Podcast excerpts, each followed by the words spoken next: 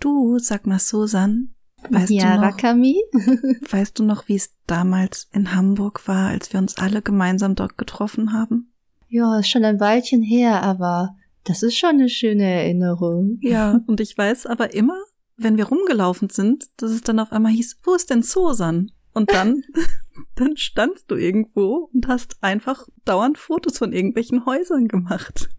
Ja, aber ich muss auch sagen, die Architektur in Hamburg ist auch wirklich sehr beeindruckend. Also wenn ihr mal irgendwie nach Hamburg kommt, dann lohnt es sich auf jeden Fall da mal Fotos zu machen. Und ich muss mich auch weiterhin verteidigen, weil ich glaube, das ist einer der vielen Berufskrankheiten, die ein Mangaka so hat. Das ist nicht mein, mein einziger komischer Tick. Du hast sicher auch ein paar, von denen du berichten kannst, oder, Rakami? Ja, so eins, zwei, fünfzig und 50? Ich weiß nicht, ob wir so eine lange Folge rausbringen sollten. Ja, aber zumindest eine können wir ja mal aufnehmen, oder? Ja, finde ich auch. Und dann können wir mal so drei, vier unserer komischen Ticks oder Berufskrankheiten den HörerInnen erzählen, weil, ja, ich glaube, manche sind schon ein bisschen komisch und vielleicht haben die Hörerinnen ja auch den einen oder anderen Tick. Wer weiß, vielleicht finden sich da ja Gemeinsamkeiten. Dann würde ich sagen, nach dem Intro geht's los, oder? Genau. Cool. Grab your pen, get your drawing game on. It would start by the end of the song. It's time for Ikigai. Und damit sagen wir herzlich willkommen zu Ikigai, der Mangaka-Podcast eures Vertrauens, äh, mit euren ganz gewohnten Pappnasen. Also wir sind's wieder in alter und neuer Frische. Und äh, an meiner Seite habe ich meine wunderbare Kollegin, die liebe Rakami. Hallo. Und natürlich auch wie immer mit der wundervoll richtig, richtig großen Susan. Ja, hallo, herzlich willkommen. Oh, das ist so cool. Ich schaue gerade in meine Kamera, Rakami. Du siehst es leider gar nicht in der Kamera, aber ich habe mir vor kurzem so einen ähm, kleinen Kristall geholt, den man so aufhängen kann. Der so Regenbogentupfen macht. Ja, genau, der reflektiert Ja. das Licht und dann hat man so Regenbogentupfen und ich habe hier gerade so einen auf meinem Haar gehabt. Das hat mich sehr gefreut. Hast du den auch? Du hast den auch? Ich habe es in deiner Story gesehen. Genau, der Ja. ist nur schon ähm, am neuen Ort. Dementsprechend macht er da Ah. gerade Regenbogentupfen an die Wand. Aber ja, die sind so schön, vor allen Dingen, wenn man dann irgendwie so auch auf einmal einen auf der Haut hat und es sieht halt aus wie angemalt, weil es so farbintensiv ist. Ja, also es war die beste Investition meines Lebens. naja, aber das soll gar nicht das Thema von heute sein. Und zwar haben wir es ja im Intro schon angekündigt. Es soll um diese komischen kleinen Ticks oder Berufskrankheiten gehen, die ein Mangaka vielleicht so mit sich führt. Ich meine, das ist ja auch völlig normal. Also das ist ja nicht nur ein Mangaka-Ding, sondern das ist ja bei vielen Berufen so, dass sich Leute dann Sachen dadurch aneignen, wo der ein oder die andere sagt, hm, was machst du da? Aber die dann für diese Berufsgruppe total normal sind, oder? Also da kann sicher jeder irgendwie die ein oder andere Geschichte aus seinem Berufsalltag erzählen. Aber der erste Tick, den hatten wir ja schon ähm, im Intro erwähnt, das ist dieses, das habe ich leider wirklich, dieses ständige Fotografieren von Architektur. Also ich weiß nicht, ob das nur so ein Ich-Problem ist oder ob das wirklich alle Mangaka haben, aber ich stehe halt auch so, also ich stehe wirklich sehr auf Architektur. Ich finde das total faszinierend, wie manche Gebäude ja gebaut sind. Und es gibt ja auch, also so viele verschiedene Archite also Formen von Architekturen und zum Beispiel ich wohne in Köln und hier gibt es natürlich auch viele ältere ähm, ältere Wohnungen, Häuser, wie auch immer. Und das ist immer total faszinierend, zum Beispiel für mich, wenn dann so ein ganz altes Haus da steht, was schon über hunderte Jahre ist, direkt neben so einem Neubau. das finde ich total, also klasse, diesen Unterschied dann direkt äh, nebeneinander zu sehen. Das haben wir zum Beispiel ganz viel hier in Köln. Ja, also ständig am Fotografieren und ähm, ja, mein, mein Kopf ist immer in den Wolken und ich schaue mir das nächste Gebäude an. Machst du das nicht auch oder ist das so ein Ich-Problem? Also tatsächlich, was Architektur betrifft, nicht so sehr. Also ich muss gestehen, als ich das allererste Mal in Frankfurt war, bin ich natürlich auch rumgelaufen und während die anderen die Skyline fotografiert haben, habe ich halt eher so dann zum Beispiel am Bahnhofsviertel dann die alten Fassaden fotografiert, weil ich dann halt auch dachte, ja, Referenzen. Ähm, muss aber gestehen, dass sich das im Laufe der Zeit bei mir, also ist das irgendwie weniger geworden. Was ich allerdings so quasi als kleines Pendant dann wiederum habe, ist, man kann mit mir halt echt nicht durch den Wald gehen oder wandern gehen, weil ähm, ich dann halt auch irgendwie ständig anhalten muss und Dinge fotografieren muss, zeichnen muss. Also ähm, von hier in meine alte Heimat, wenn wir da mit dem Auto fahren, dann fahren wir ein Drittel des Weges durch ein sehr waldreiches Gebiet also ihr glaubt nicht, wie oft ich denn zwischendrin schon anhalten musste und da Foto machen, da Foto machen, da Foto machen. Das ist auch der Grund, warum mein Sprechblasenwimpler die Strecke eigentlich nur noch nachts mit mir fahren möchte, weil ich dann halt keine Fotos machen möchte. Und ähm, was ich halt super gerne mache, was halt Architektur betrifft, ist ähm, gar nicht mal so sehr Fotos machen, wenn ich live vor Ort bin, aber was ich sehr gerne mache, wenn ich mich zum Beispiel auf ein bestimmtes Setting einstellen möchte, ist bei Google Maps einfach mal spazieren gehen. Also per Street View, dass ich mir dann halt denn da die Fassaden genauer anschaue. Und das Tolle ist halt, dass ja inzwischen echt richtig, richtig viel da fotografiert wurde, dass man halt dann wirklich sagen kann, man geht eine Straße runter. Und dann gucke ich halt natürlich auch genau hin, wie funktioniert das denn, damit ich es dann halt auch dann in meinem Manga wiederum dann einbringen kann. Das finde ich einen spannenden Tipp. Das habe ich tatsächlich auch mal überlegt mit Google Street View. Aber irgendwie bin ich dazu nie gekommen. Aber ich dachte auch gerade nochmal, das, was du erzählt hast und das, was ich erzählt hat, das liegt wahrscheinlich auch so ein bisschen daran, worauf legt man seinen Fokus. Ich glaube, zum Beispiel, wenn man deinen Manga äh, Briefe an, nee, die innere Stimme Briefe an Lil, rum, gelesen hat, dann sieht man ja, dass da zum Beispiel Natur eine wirklich große Rolle spielt. Also das spielt ja auch in der Natur. Und wiederum Green Garden spielt ja in der Großstadt. Mhm. Also da sieht man auch nochmal den Kontrast so bei uns. Und da spielt natürlich die Architektur eine große Rolle. Das ist da super wichtig.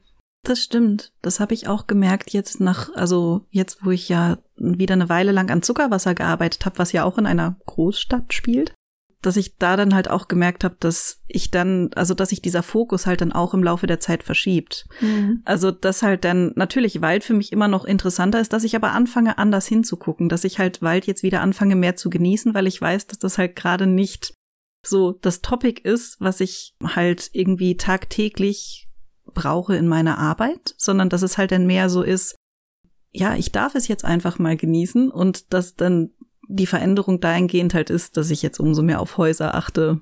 Und wie gesagt, ich war jetzt viel bei Google Street View unterwegs, weil, weil ich halt auch eine Stadt zum Vorbild hatte, in der ich selbst noch nicht war.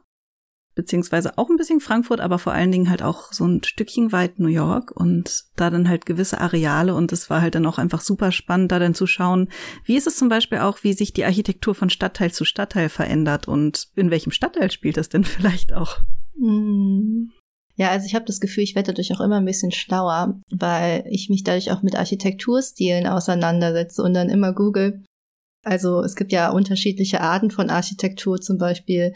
Ich bin gerade totaler Fan von Art Deco und habe da mhm. letztens richtig viel zu recherchiert und wie sich das halt in Bauwerken halt zeigt. Super spannend. Also ich glaube, durch meine Arbeit werde ich jeden Tag ein bisschen schlauer in dieser Hinsicht. Das stimmt, man lernt voll viel dazu. Ich muss halt zugeben, ich bin, was das angeht, ein bisschen vorgeschädigt. Ich hatte halt Kunstgeschichtsvorlesungen und Kunstgeschichte ist ein wichtiges Mittel, um Kunst zu studieren. Das sehe ich ein, aber wir mussten halt irgendwelche Säulenformen auswendig lernen. So, das, das war. Also da finde ich halt, bringt es dann viel, viel mehr, wie du es sagst, halt aus dem Interesse heraus, sich das dann halt anzulesen und dann nicht irgendwie auswendig zu lernen. Aber das ist ein anderes Fassen, das mache ich jetzt nicht auf. Aber ich würde gerne noch ein Fass aufmachen und wir sind nämlich eigentlich quasi schon ein bisschen bei dem Punkt dabei, den zu erzählen. Und den hattest du nämlich auch immer wieder angedeutet oder den deuten wir schon die ganze Zeit an, wenn wir sagen, wir fotografieren die ganze Zeit die Umgebung um uns herum. Das heißt auch, wir beobachten die Umgebung um uns herum sehr anders. Und das überträgt sich bei mir, zumindest jetzt nicht nur auf die Architektur, sondern auch auf Leute. Also nein, ich, ich starre Leute nicht an. Das hört sich jetzt total doof an. Jetzt würde ich jetzt da so sitzen draußen und starre die ganze Zeit Leute an. Das mache ich nicht. Ich mache das ganz diskret, ja. Aber ganz du das? diskretes ja, Starren. Nein, nein, ich starre wirklich nicht. Aber oh Mann, jetzt haben die Leute total den doofen Eindruck von mir. Aber du kennst es sicher auch, wenn ja. du so in der Bahn sitzt oder im Zug, was weiß ich. Und da sitzen halt die ganzen Leute um dich herum. Und du schaust die so an und denkst dir so, hm, wohin geht diese Person gerade, woher kommt diese Person gerade, wie, wie lebt diese Person vielleicht, hat die Person gerade was Interessantes erlebt oder irgendwas Krasses? Oder, also man erlebt ja auch manchmal die komischsten Geschichten in der Bahn, äh, abgesehen davon, aber dass ich mich halt immer frage, was ist das für eine Person? Und dann frage ich mich, hm, stimmt diese Vermutung, die ich über diese Person habe oder nicht? Also Rakami, sag doch bitte auch was dazu, sonst denken die Leute, ich bin total irre. Ja, also Susan ist total weird, das kann ich echt nicht unterschreiben, mache ich überhaupt nicht. Die sitzt die ganze Zeit in der Bahn und starrt die Leute an. Das wird ihnen richtig unangenehm. Nee, also ähm, so ich komme, also ich verstehe, warum man da dann vielleicht auch ein bisschen ins Stocken gerät, wenn man das erzählt, weil es ist halt schon komisch, wenn man sagt, man beobachtet Leute, aber im Grunde, ja. Diskret, diskret, ja, das möchte ich ganz groß da. Ja, mit der Zeitung mit so einem Loch drin. Ja, genau. Genau, nee, also, aber ich kenne das auch, dass man zum Beispiel gerade so, ich bin halt lange Jahre viel Bahn gefahren und ähm, wenn man dann irgendwo an einem Bahnhof sitzt und wartet und dann halt mal irgendwie sich halt nicht aufs Handy konzentriert, sondern mal umherschaut und dann ist da halt auf einmal irgendwie ein Mensch und der macht vielleicht Dinge, so, keine Ahnung, läuft vielleicht irgendwie seltsam rum und man weiß nicht, warum tut er das? Und dann ist natürlich halt die Frage da, warum tut er das jetzt? Und dann, ja, genau das, was du halt beschrieben hast, fängt man halt an zu überlegen, warum, wieso, weshalb, was könnte diese Person da wollen? Und ja, ähm, wie gesagt, ich kann es nur unterschreiben. Ich beobachte auch Leute und es klingt weird, aber es ist halt einfach so. Aber ich glaube, das liegt auch einfach daran, wir schreiben halt auch Geschichten über Menschen. Deswegen ist es mhm. natürlich auch irgendwie klar, dass uns Menschen insbesondere sehr interessieren und dass wir da dann auch ein besonderes Augenmerk dann drauflegen. Und dementsprechend ja, seid halt einfach vorsichtig, was ihr tut in der Nähe von Mangakas, wenn ihr, wenn ihr nicht in einem Wenn Manga ihr einen Mangaka in der Nähe seht, ich rate euch, lauft einfach, so weit ihr könnt. Aber ich beobachte nicht nur, was diese Menschen tun, sondern ich beobachte auch viel, oh man, jetzt hört sich das noch viel weirder an. Ich beschäftige mich viel mit äh, Faltensetzung und Licht und Schatten in letzter ja. Zeit, also in letzter Zeit schon länger. Das ist ja ein nicht aufhörendes Thema. Und das kann man ja dann auch toll beobachten. Ne? Man sitzt in der Bahn, dann fällt da irgendwie ein Lichtschein von der Sonne her, die mal hinter den, nee, vor den Wolken hervorscheint. Kann man sich dieses Bild vorstellen. Und dann hast du auf einmal eine andere Schattensetzung in den Klamotten der Person gegenüber oder was weiß ich. Das hm. finde ich auch sehr interessant. Oder auch, was die Leute tragen, finde ich, also ich bin da sehr affin für. Und dann schaue ich mir an, was für unterschiedliches Material die Leute auch tragen. Das hat ja dann auch immer noch Auswirkungen auf Licht- und Schattensetzung. Ja, das mache ich ganz viel, muss ich gestehen. Es wird immer komischer, oder? Ja, ähm, ich kann noch einen draufsetzen genau das, was du beschreibst mit der Sonneneinstrahlung, das hatte ich mal in der Bahn und dann war auch noch, war es auch noch so, diese Person saß da und hatte dann halt auch noch so ähm, ein Tuch umgeschlagen und das hatte dann wundervolle Falten geworfen. Das war halt auch noch weiß. Das heißt, man, man hat diese Falten auch ohne Muster gesehen. Und dann war das Polster des Sitzes nebendran, das blau war, so sehr von der Sonne beschienen, dass es halt auch noch ein blaues Bounce Light von unten gab. Und das war einfach wundervoll anzusehen. Und ich bin halt einfach wirklich ganz weird hingegangen und habe die Person halt gefragt, darf ich ein Foto von ihrem Tuch machen? Nein, wirklich?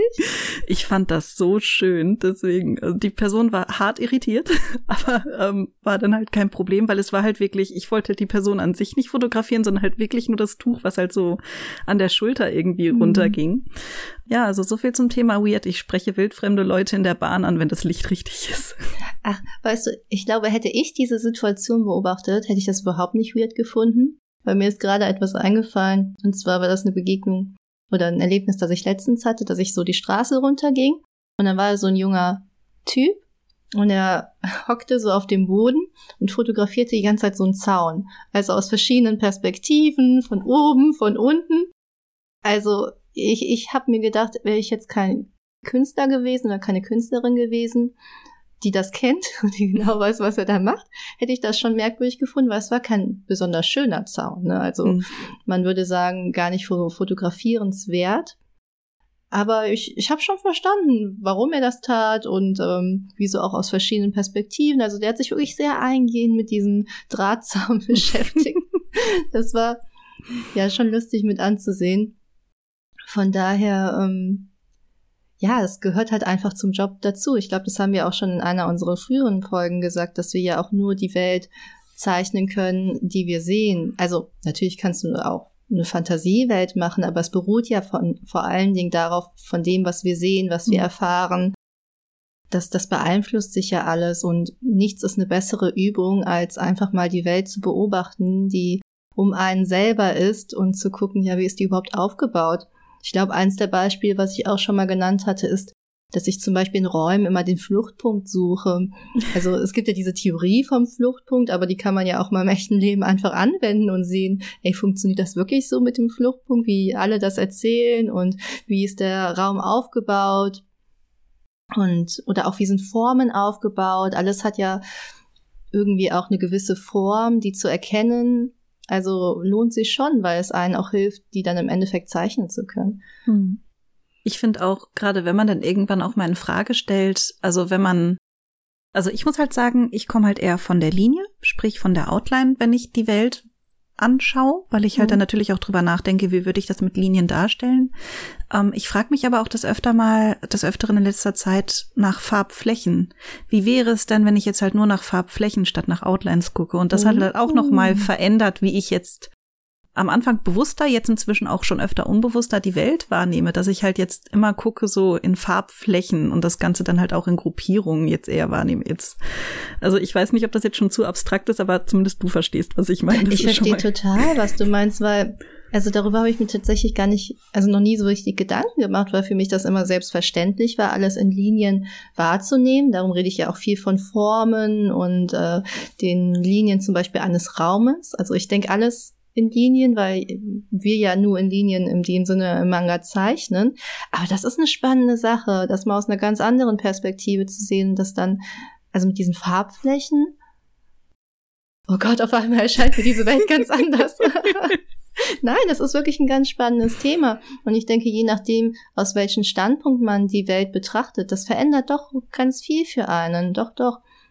Und ich glaube, das hatte ich, ach, ich wiederhole mich ja ständig, aber das hatte ich auch in einer der vorigen Folgen gesagt, dass es ja auch hilft, die Welt um uns herum klarer wahrzunehmen. Zumindest geht mir das so. Hm. Also, dass ich oft mir etwas angucke und ich möchte verstehen, wieso ist das so? Also, wieso fällt das Licht jetzt so?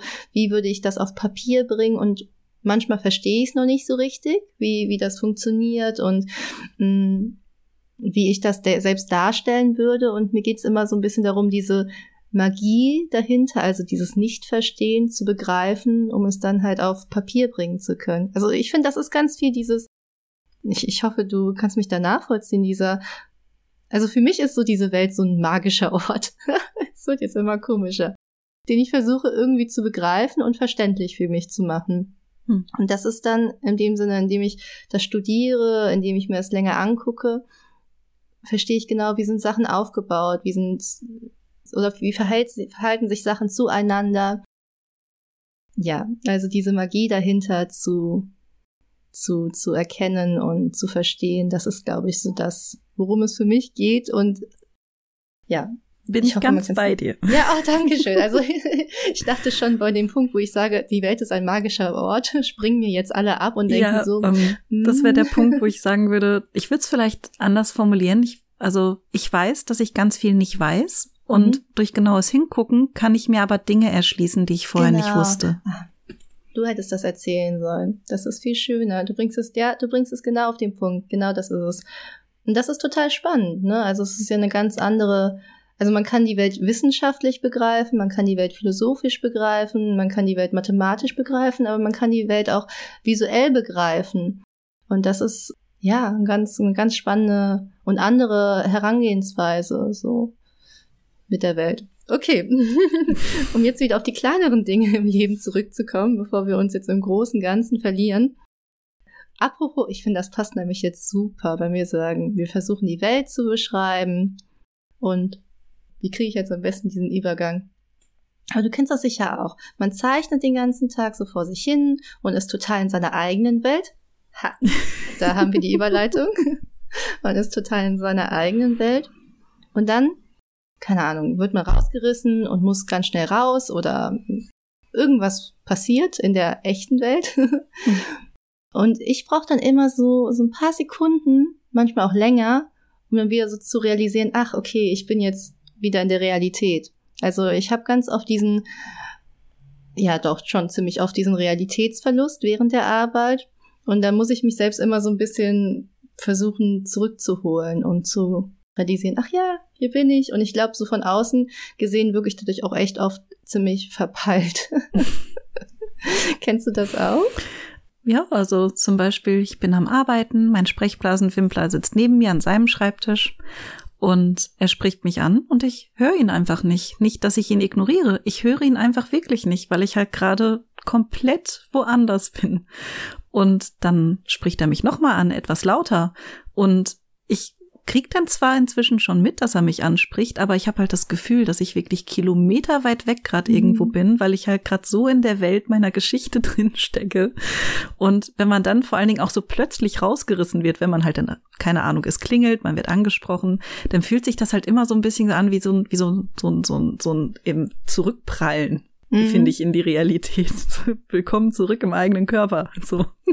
Ja, kann ich voll verstehen. Ich habe das Gefühl, das ist so, also für mich fühlt sich das manchmal so an, dass ich mich wie mit so einem Seil wieder so zurück ähm, holen muss. Also mhm. ganz oft passiert nämlich dieser Sprung gar nicht so sofort, dass ich so sage, okay, zwei Sekunden und ich bin wieder da, sondern ich muss mich manchmal wirklich so mühevoll äh, zurückrobben quasi in die Realität, damit ich so realisiere, ach, das jetzt, das und das passiert jetzt um mich herum. also ähm, ich glaube, jetzt verstehe ich auch, warum ich eher bei mir am Schreibtisch arbeite und nicht im Café oder so. Da könnten bestimmt auch echt gefährliche Situationen passieren, denke ich. Wenn du so gar nicht weißt, was um dich herum passiert. Stell dir mal vor, du sitzt im Café, ja? Und jemand kommt dir entgegen mit einer heißen Tasse Kaffee oder so.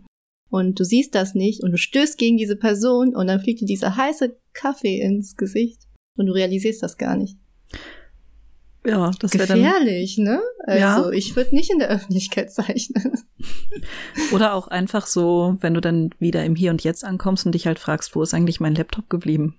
Der eben noch auf dem Tisch stand. Oh ja, wo ist meine Tasche hin? Wo ist mein Portemonnaie? Wie komme ich jetzt nach Hause? Ja, das ist wahrscheinlich ein realistischeres Beispiel, darüber habe ich gar nicht nachgedacht. Siehst du, habe ich nicht mehr drüber nachgedacht. Furchtbar. Also ich würde bestimmt sofort beklaut werden. Ich hätte es jetzt andersrum gesagt, dir ist gar nicht in den Sinn gekommen, dass andere Menschen so was Böses denn von oh, dir möchten. Oh, wie nett von dir, Dankeschön. Oh, das gefällt mir natürlich viel besser, diese Auslegung. ja, ich frage mich halt, also du meintest, glaube ich, in unseren Vorgesprächen auch, da hatte ich das so ein bisschen angedeutet, weil ich mir nicht sicher war, ob zum Beispiel Rakami das genauso sieht wie ich. Ich frage mich halt, ob du das halt immer hast, diesen Realitätsverlust beim Zeichnen oder nur in so bestimmten Phasen, wo du sehr konzentriert sein ah. musst. Könnte man sich ja jetzt auch fragen. Um, ähm, also bei mir ist es tatsächlich so, dass das vor allen Dingen in der Konzeptionsphase so ist und auch in der Storyboard-Phase und dann ähm, beim eigentlichen Tuschen der Seite oder Rastern der Seite, also gerade zum Rastern hin ist es dann deutlich weniger, weil ich dann halt ähm, ja, dann habe ich ja im Grunde alles schon vor mir liegen. Das heißt, dementsprechend muss ich dann nicht nochmal extra selbst gedanklich in diese Welt hinein, sondern dann ist es halt eher so, dass ich mich dann auf andere Dinge konzentriere, wie den Ausdruck richtig zu treffen, dass ich dann halt auf einer emotionalen Ebene dann halt, ja, mich mehr konzentriere und äh, dementsprechend aber gerade so halt in der Konzeption, da ist es halt, da brauche ich das auch unbedingt, damit das dann halt auch wirklich gut funktionieren kann. Und ja, bei die innere Stimme war es halt dann teilweise auch wirklich so, dass ich dann halt für Tage dann gesagt habe, so, okay, ich arbeite jetzt halt nur noch nachts, nicht weil ich gerne nachts arbeiten möchte, sondern halt einfach, weil ich dann weiß, dass ich meine sieben Stunden am Stück habe, in denen ich halt weiß, es klingelt keiner, es läuft keiner rum, damit ich dann halt auch wirklich für diese Zeit weg sein kann. Und jetzt, wo wir drüber reden, denke ich gerade die ganze Zeit drüber nach, deswegen gucke ich vielleicht auch zwischendrin so nachdenklich. Ich hab mal was gelesen über Astralreisen, weil du das eben mit dem Faden nanntest. Da heißt es dann halt auch, dass du dann über so einen Faden mit deinem Körper noch verbunden bist und frag mich mm. gerade, ob das vielleicht irgendwie zusammengeht. Aber das ist jetzt auch so ganz ins Blaue. Aber davon habe ich noch nie was gehört. Ähm, magst du das ein bisschen Aber ich hoffe, ich hoffe, ich krieg's richtig zusammen. Ich meine, Astralreisen ist halt ähm, ein Zustand, in dem man sich selbst begibt, indem man halt auch außerkörperliche Erfahrungen haben kann. Mhm. Zum Beispiel halt, indem man klarträumt oder ähnliches. Und dann ist halt quasi das eigene Bewusstsein über wie eine Art Faden mit dem Körper noch verbunden. Und auch das mit dem wieder in der Realität ankommen entspricht halt dem, was ich damals gelesen habe. Aber ich muss halt, wie gesagt, ist Jahre her. Dementsprechend alle Angaben ohne Gewehr. Wenn es euch interessiert, macht euch selber schlau. Ja, aber es ist ja schon ein spannender Zustand, wenn ich so drüber nachdenke. Und ich hoffe, das wird jetzt nicht so, oder kommt jetzt nicht so esoterisch rüber, aber dieses, dass man überhaupt nicht mehr so sich selber und seinen eigenen Körper in dem Moment realisiert und auch nicht seine Umgebung, ist ja schon ein sehr spannender Zustand. Ich denke da immer so ein bisschen daran, mm, das ist ja auch etwas, was zum Beispiel Sportler erleben, wenn die ähm, sehr lange trainieren. Mhm. Also die alleinige Trainingszeit meine ich jetzt, und dass die dann in so einen Zustand kommen, wo die, wie nennt man das, so einen Flow, gewissen Flow-Zustand, mhm. damit würde ich es mehr beschreiben, ne? Also, wo die auch alles um sich herum vergessen und dann in dieses nur noch ja, ich weiß nicht, also ich bin kein Sportler, ich weiß nicht, wie sich das für die Leute anfühlt, aber ich kenne diesen, also diesen Flow-Zustand, so das ist so das, was ähm, ich da so als Schlagwort in den Raum schmeißen würde. Hm. Ja, vielleicht kennt das ja der ein oder die andere und ähm, möchte mal uns beschreiben, wie das für sie oder ihn ist. Also haut es in die YouTube-Kommentare. Das finde ich halt, ich finde das eigentlich ein total spannendes Thema. Ja, ich würde aber auch sagen, auch wenn ihr das nicht kennt und eure Geschichten ganz anders schreibt und euch jetzt auch gerade denkt, wovon reden die so, dann ähm, auch gerne in die Kommentare, weil das ist halt dann natürlich für uns beide, da wir da, glaube ich, sehr ähnliches erleben, umso spannender dann zu hören, wie es vielleicht dann halt bei anderen Menschen funktioniert, die das halt nicht kennen, beziehungsweise die das vielleicht auch kennen, aber für ihre eigene Arbeit vielleicht auch gar nicht so gut finden, sondern mhm. dann lieber im Hier und Jetzt sind beim Geschichtenschreiben. Ja, ich hätte das nämlich auch manchmal lieber, weil ich habe das tatsächlich immer und ich habe auch das Gefühl, ich kann nicht so gut also produzieren, wenn ich gar nicht in diesem Zustand bin. Also ich bin auch beim normalen Outline oder Rastern, ich bin eigentlich ständig in diesem Zustand. oh Gott. und ich denke immer, ich, ich, ich habe ja immer diese Vorstellung von jemandem, der sitzt im Café und dann zeichnet er seine Geschichte, trinkt einen Kakao, einen Kaffee, einen Tee, was weiß ich, ganz entspannt. So diese typische Künstlervorstellung. Zumindest ist das meine typische Künstler- oder Autorvorstellung. Also vielleicht ist die auch dem geschuld, weil ich halt echt gerne ins Café gehe und nach Wegen überlege, wie ich noch öfters ins Café gehen kann. Aber ich könnte das halt einfach nicht. Also mhm. das wäre bei mir völlig ähm, ja, fehl am Platz. Und also Leute, bitte erklärt mir gerne, wie ihr im Café zeichnen könnt, falls ihr das tut. Ich beneide euch da wirklich sehr. ähm, und jetzt nochmal ein ganz anderer ähm, Switch. Ich hoffe, das ist okay, wenn ich einfach die nächste Überleitung mache. Hau raus. Okay. Also, wenn, wenn dir noch was einfällt, haus auch einfach raus, ne? Unterbrich mich einfach im Notfall. Und zwar ist das der Punkt, und das ist jetzt wirklich ein ganz anderer. Was ich wirklich gerne mache, ist, dass ich meine Mangas immer markiere. Ich habe überall in meinen Mangas irgendwelche Sticky Notes von irgendwelchen Szenen, die ich total cool finde und denke, ah, die muss cool, die muss ich markieren, die ist cool, die muss ich markieren. Und ich glaube, es sieht ein bisschen komisch aus als Außenstehender, aber ist natürlich verständlich, wenn man darüber nachdenkt, dass wir Mangas natürlich auch als Referenzen benutzen, beziehungsweise ich sehe meine Manga-Sammlung, die ihr hier so im Hintergrund seht, auch so ein bisschen als kleine Nachschlagbibliothek. Mhm. Und dann macht es ja eigentlich nur Sinn, dann auch Stellen zu markieren, die einen vielleicht besonders bewegt haben, die man besonders schön fand, die man sich aus irgendeinem anderen Grund nochmal angucken möchte. Machst du das auch, Wakami? Ja, also ich habe dann immer so kleine Papierschnipselchen, die ich dann reinstecke. Ah. Und ich muss aber auch sagen, ich habe tatsächlich auch genau dafür auch schon vereinzelte Manga nochmal gekauft, weil ich dann, also ich mag halt bei Manga nicht, wenn die Buchrücken brechen. Und wenn du die so ganz platt hinlegst, dann passiert das halt gerne. Und die, es gibt einige wenige Manga, also ich habe das so drei, vier, fünf Mal gemacht. Und die wollte ich dann halt auch beim Zeichnen nicht zum Abzeichnen, aber als stetige Inspirationsquelle nebendran liegen haben. Und dafür habe ich dann halt auch extra neben den kleinen Papierwimpelchen dann halt auch den Manga, wie gesagt, nochmal gekauft, um das halt machen zu können. Bis ich dann irgendwann auf die Idee gekommen bin, hey, ich könnte es ja auch abfotografieren oder einscannen und dann ausdrucken. Und deswegen ähm, ist dann quasi das Pendant dazu, wenn das halt über kleine Schnipselchen nicht geht, sondern ich es dann noch präsenter haben möchte, dass ich mir damit dann halt meinen Arbeitsplatz quasi ähm, zukleister. Also ja, kenne ich auch. Ich finde es lustig, dass du sagst, du willst den Buchrücken nicht brechen, weil ich glaube, wenn du meine Mangas sehen würdest, wärst du teilweise wirklich sehr schockiert. Gut, wir nicht drüber. ähm, sag mal, ist das denn bei dir auch so, dass äh, dein Handy überquillt mit Screenshots oder gespeicherten Fotos? Ja, tatsächlich. Ja, total. Also ständig, wenn ich irgendwas Schönes sehe, Screenshots, Screenshots. Das ist ein bisschen, hat ein bisschen Überhand genommen, dass ich gar nicht, also gar nicht mehr weiß, wo lagere ich die ab, weil ich mir so tausend Ordner gemacht habe für irgendeine andere äh, Rubrik von Screenshots, aber ich da selber irgendwie den Überblick verloren habe. Ich glaube, das müsste ich mal vernünftig ordnen, aber ja, tatsächlich mache ich das. Aber das kann ich so gut nachvollziehen. Ich habe auch irgend, ich habe es nämlich auch versucht in Ordnern zu ähm, strukturieren, so von wegen farblich interessant, mhm. lichtmäßig interessant, Hände, Füße interessant und dann irgendwann war es aber so, dass ich halt so viele Bilder hatte, das ist jetzt nicht nur farblich interessant, sondern der Lichteinfall auch und der Fuß, der da abgebildet.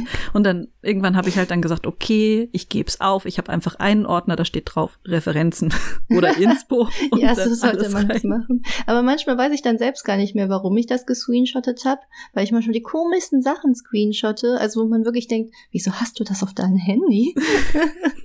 und also ich dachte halt, mir helfen diese Ordner, um mich daran zu erinnern, was ich daran so interessant gefunden habe, mhm. besonders weil es ein bisschen länger her ist.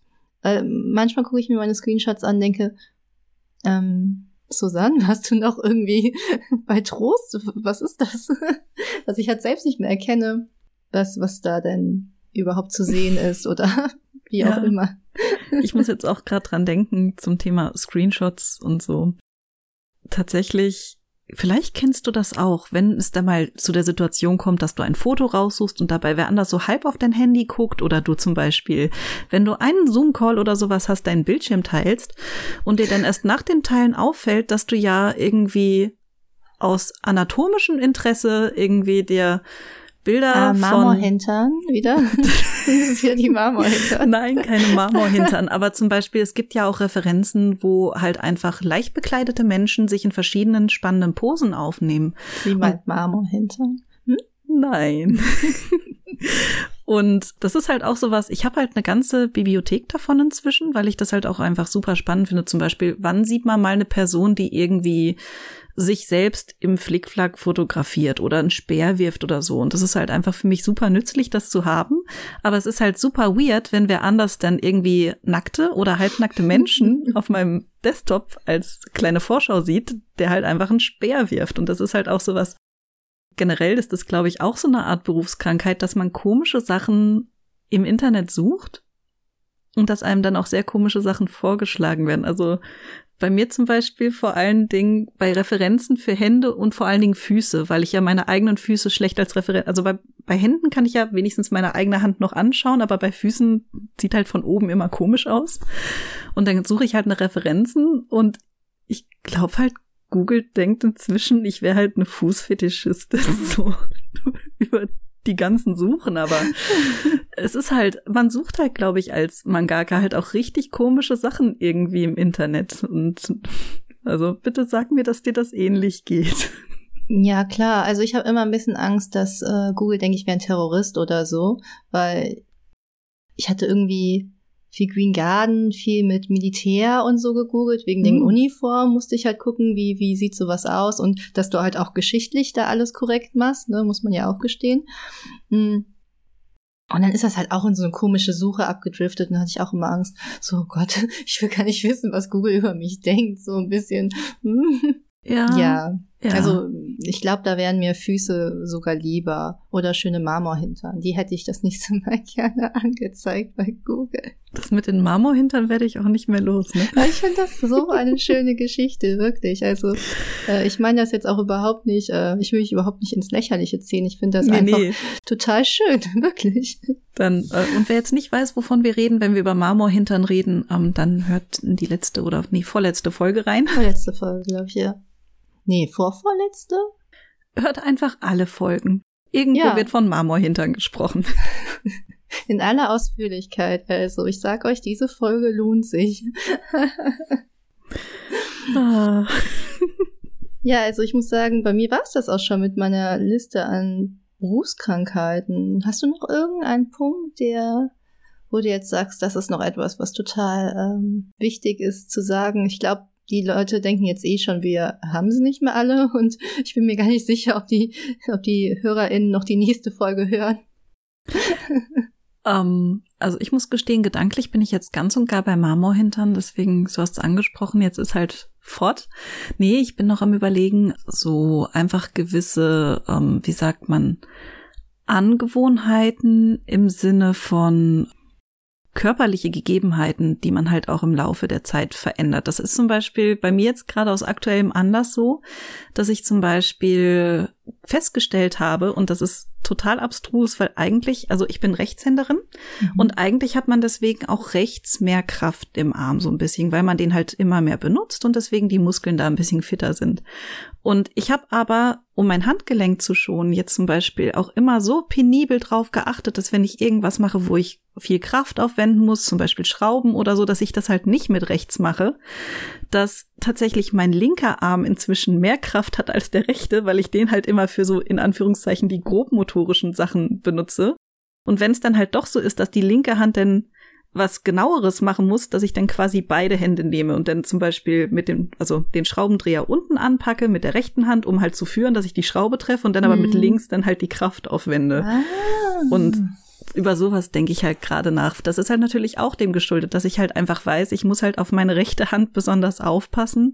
So und ja. ja, das macht total Sinn und ich sollte das eigentlich auch machen, weil ich mir schon so oft in letzter Zeit die rechte Hand verzerrt habe. Und das geht natürlich besonders schnell, wenn äh, du gerade viel am Arbeiten bist und die Hand ist eh überlastet und ach, ich hatte das letztens, da habe ich allein das, also das Fenster wollte ich zumachen und habe halt diesen Griff gedreht und da habe ich mir so doof das Handgelenk verzerrt, dass es wirklich echt zwei Wochen so geschmerzt hat.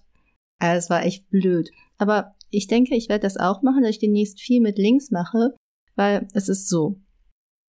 Also ich versuche ja ein bisschen mich sportlich zu betätigen. Ne? Das ist natürlich auch wichtig als Mangaka, so zu gucken, man, dass man so ein bisschen Bewegung in seinen Alltag integriert, weil also ich für meinen Teil würde echt sonst den ganzen Tag nur am Arbeitsplatz hocken und irgendwie dann so verkümmern. Und ich gucke mir ja immer meinen Bizeps an. Ja, das ist ja äh, ein wichtiger Teil. Ich will ja ein bisschen prahlen. Vor allen Dingen im Sommer will ich meinen mein Bizeps zeigen. Und ich habe festgestellt, dass mein rechter Bizeps viel größer ist als mein linker. Und das geht natürlich nicht. Ne? Also ich habe schon überlegt, wie gleiche ich das an. Und ich denke, da werde ich deinen Tipp beherzigen, demnächst einfach mehr mit der linken Hand zu machen. Also das wird mir auch helfen, nicht mehr so mein Handgelenk zu belasten. Und dann sehen halt meine Bizeps schön symmetrisch aus. Ähm, das ist nämlich auch wichtig. Generell so als Mangaka lege ich zum Beispiel viel Wert auf Symmetrik. Irgendwie ist das auch so mein Ding. Und dann finde ich, meine Bizeps müssten auch sehr symmetrisch aussehen. Ja, stimmt. Das ist tatsächlich auch so was, so eine Berufskrankheit, wie du es ja nennst, so, dass man dann irgendwann anfängt, gewisse Dinge auch, also zum Beispiel etwas steht unsymmetrisch auf dem Tisch, da muss man es symmetrisch hinstellen. Und das ist halt generell was, was halt manche Menschen ja auch generell mit sich bringen, aber das kam halt bei mir, umso mehr ich halt irgendwie mich mit Ästhetik und gewissen Regeln auseinandergesetzt habe, mm. umso mehr weiß ich halt auch darum, umso bewusster wird es mir, umso eher fange ich halt dann an, Dinge auf dem Tisch zu verschieben, damit die dann halt auch zum Beispiel, wenn nicht symmetrisch, aber wenigstens im goldenen Schnitt oder so, dann halt ja. dastehen, weil wenn sie schon dastehen, dann halt auch gerne das. Ich finde, da muss man auch so ein bisschen aufpassen, nicht alles so danach zu zerpflücken, wenn du sagst, also wir hatten jetzt Symmetrik als Beispiel, aber generell, man äh, befasst sich ja wirklich viel mit Ästhetik auch.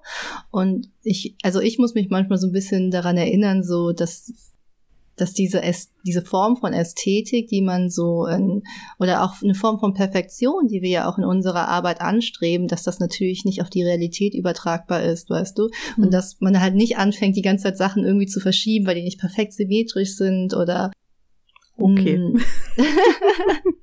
ja, also man kann das ja mal machen, aber es kann ja auch in eine sehr extreme Richtung aufsufern. Hm. Und ja, dass man da nicht so übermäßig penibel ist. Aber ich glaube, das gilt ja bei allen Sachen, dass man immer versuchen muss, so die Mitte vom Ganzen zu finden und Extremen sind selten. Also ja. finde ich zumindest sind selten gut darum. Hm. Ich glaube, ja. das ist ein ganz wichtiger Punkt, weil tatsächlich, wo du eben von Zerpflücken sprachst, dachte ich auch noch an eine weitere Sache, die ich mir halt im Laufe der Jahre angewöhnt habe, die mein Umfeld immer so ein bisschen verrückt macht. Und da dann auch abschalten zu können, ist auch sehr, sehr wichtig. Dementsprechend immer alles auch in Maßen. Ähm, und zwar das Zerpflücken von Geschichten. So, Aha, also zum okay. Beispiel bei Serien, bei Filmen. Es ist nämlich, also ich gehe als es noch ging, ging ich richtig, richtig gerne ins Kino. Und das war halt auch sowas, was ich tatsächlich so einmal im Monat gemacht habe, weil ich halt einfach auch dann super gerne neue Filme gesehen habe, weil ich auch generell so dieses, man setzt sich jetzt mal hin und man lässt seinen Kopf dann halt, also man verlässt seinen Körper so und ist dann halt kopfmäßig genau in der Geschichte dort Und das war halt irgendwie für mich immer eine tolle Sache. Und dann hinten dran, weil ich dann auch meistens ähm, mit meinem Sprechblasenwimpler und noch ähm, einem guten Freund, dann, wir sind oftmals zu dritt gegangen und dann war halt immer die Frage, wie fandest du den Film? Oh, die Frage, die man Rakami nicht stellen sollte. ja, also tatsächlich, weil irgendwie, ich habe halt dann auch gemerkt, so die Antworten von den anderen beiden und meine Antwort, das ging schon auseinander. Jetzt nicht, dass ich das grundsätzlich schlecht, also alles schlecht fand, das gar nichts, aber ich habe halt eine ganz andere Antwort gegeben normalerweise. Dann war es zum Beispiel, die beiden fanden den Film jetzt langweilig. Ich habe dann aber zum Beispiel halt angemerkt, so, hey, aber visuell so, also ja, der Inhalt war Quark, aber visuell mhm. war das super, super spannend. Oder halt auch in der anderen Richtung so, keine Ahnung, Actionfilm, wo ich dann halt auch sagen muss, so, ja, vielleicht auch nicht hundertprozentig meins. Und die anderen beiden fanden es dann halt richtig super. Und ich habe dann halt gemeint, okay, aber ihr habt schon gemerkt, da ist ein Plothole, da ist ein Plothole. Und habt ihr schon gemerkt, dass die sich am Anfang und am Ende dann widersprochen haben, mhm. so. Und ähm, das ist halt auch was, wo ich mir dann wo ich mich dann oft dabei erwischt habe und mir dann dachte so, ach, guck an, aber dass das halt jetzt einfach inzwischen so in so übergegangen ist, dass ich halt auch, wenn ich quasi Freizeit habe, natürlich trotzdem um mich herum die Geschichten analysiere und schaue, macht das alles Sinn oder wenn mir halt auffällt, dass was besonders schön erzählt ist, wieso ist das so schön erzählt oder wieso fällt mir dieser Film da sehr sehr positiv auf? Und das ist aber auch, glaube ich, wichtig, dass man da dann auch ja abschalten lernt, damit man dann nicht die ganze Zeit vielleicht drüber nachdenkt. Natürlich, also wie gesagt, ganz abschalten lässt es sich eh nicht und es ist ja auch nichts Schlimmes, aber dass man dann vielleicht nicht immer der ist, der dann meint, ach übrigens, die Geschichte hat an zehn Stellen keinen Sinn gemacht, aber toll, dass es euch gefallen hat. Das ist lustig, weil ich bin da gar nicht so. Hm. Ich glaube, ich bewerte sowas viel mehr danach, ähm, hat mich das emotional irgendwie abgeholt oder nicht. Hm. Also ich bin halt auch so ein sehr emotionaler Filmegucker, Gucker, glaube ich. Und ich manchmal, wenn Filme auch so super spannend sind, dann brauche ich eine Pause. dann muss ich immer kurz Stopp drücken. Also sagen wir, man guckt jetzt irgendwie online. Und dann muss ich kurz eine Pause machen, mich beruhigen, keine Ahnung, hol mir einen Tee oder so und dann kann ich erst weiter gucken, weil mich das emotional zu sehr mitnimmt.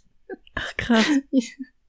Bei ich mir weiß nicht, also ich finde, mich ähm, berührt sowas dann immer viel zu stark. Aber ich bin auch so jemand, ich heule auch unheimlich schnell, wenn irgendwas Trauriges bei Filmen passiert, dann brauche ich gleich alle Taschentücher der Welt. Okay.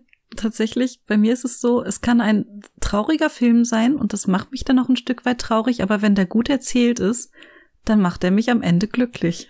Und es ist, glaube ich, dann so, ja, weil so eine richtig gut erzählte Geschichte und wenn ich dann auch merke, so, das wird mit Raffinesse erzählt und ich mhm. wurde vielleicht sogar reingelegt als Betrachterin, was ich dann, ich finde es richtig toll, wenn ein Film es schafft, mich reinzulegen.